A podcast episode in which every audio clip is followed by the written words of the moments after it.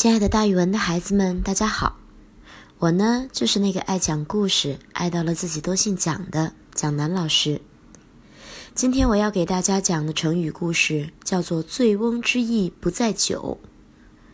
醉翁之意不在酒，原是作者自己说自己在亭子里的真意不在于喝酒，而是在于欣赏山里的风景。后来我们用这个成语来表示本意不在此。而在别的方面，北宋杰出的文学家欧阳修，别号醉翁，《醉翁亭记》就是他写的。《醉翁亭记》讲的是一座亭子，传说是山里的一个和尚修建的。这个亭子呢，在现在的安徽。亭子周围的风景非常秀丽，欧阳修也沉醉于这秀丽的风景。于是经常邀朋友来，一边喝酒，一边聊天一边看风景。之后呢，因为喝酒的次数太多了，欧阳修给这里取名叫醉翁亭。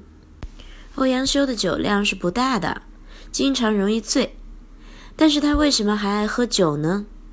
文章里面说了，醉翁的本意不在酒，而在于欣赏那山水风光，也就是醉翁之意不在酒。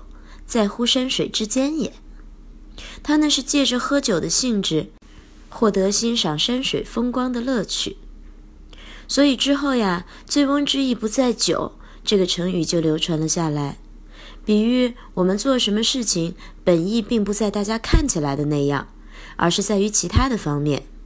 蒋老师给大家举一个例子吧，比如说爷爷天天钓鱼，但他钓鱼并不是为了吃鱼。每一次钓到的鱼，他都会把它放掉。醉翁之意不在酒，他的钓鱼不过是为了修身养性而已。好了，孩子们，今天的成语故事就给大家讲到这儿，咱们明天再见哦。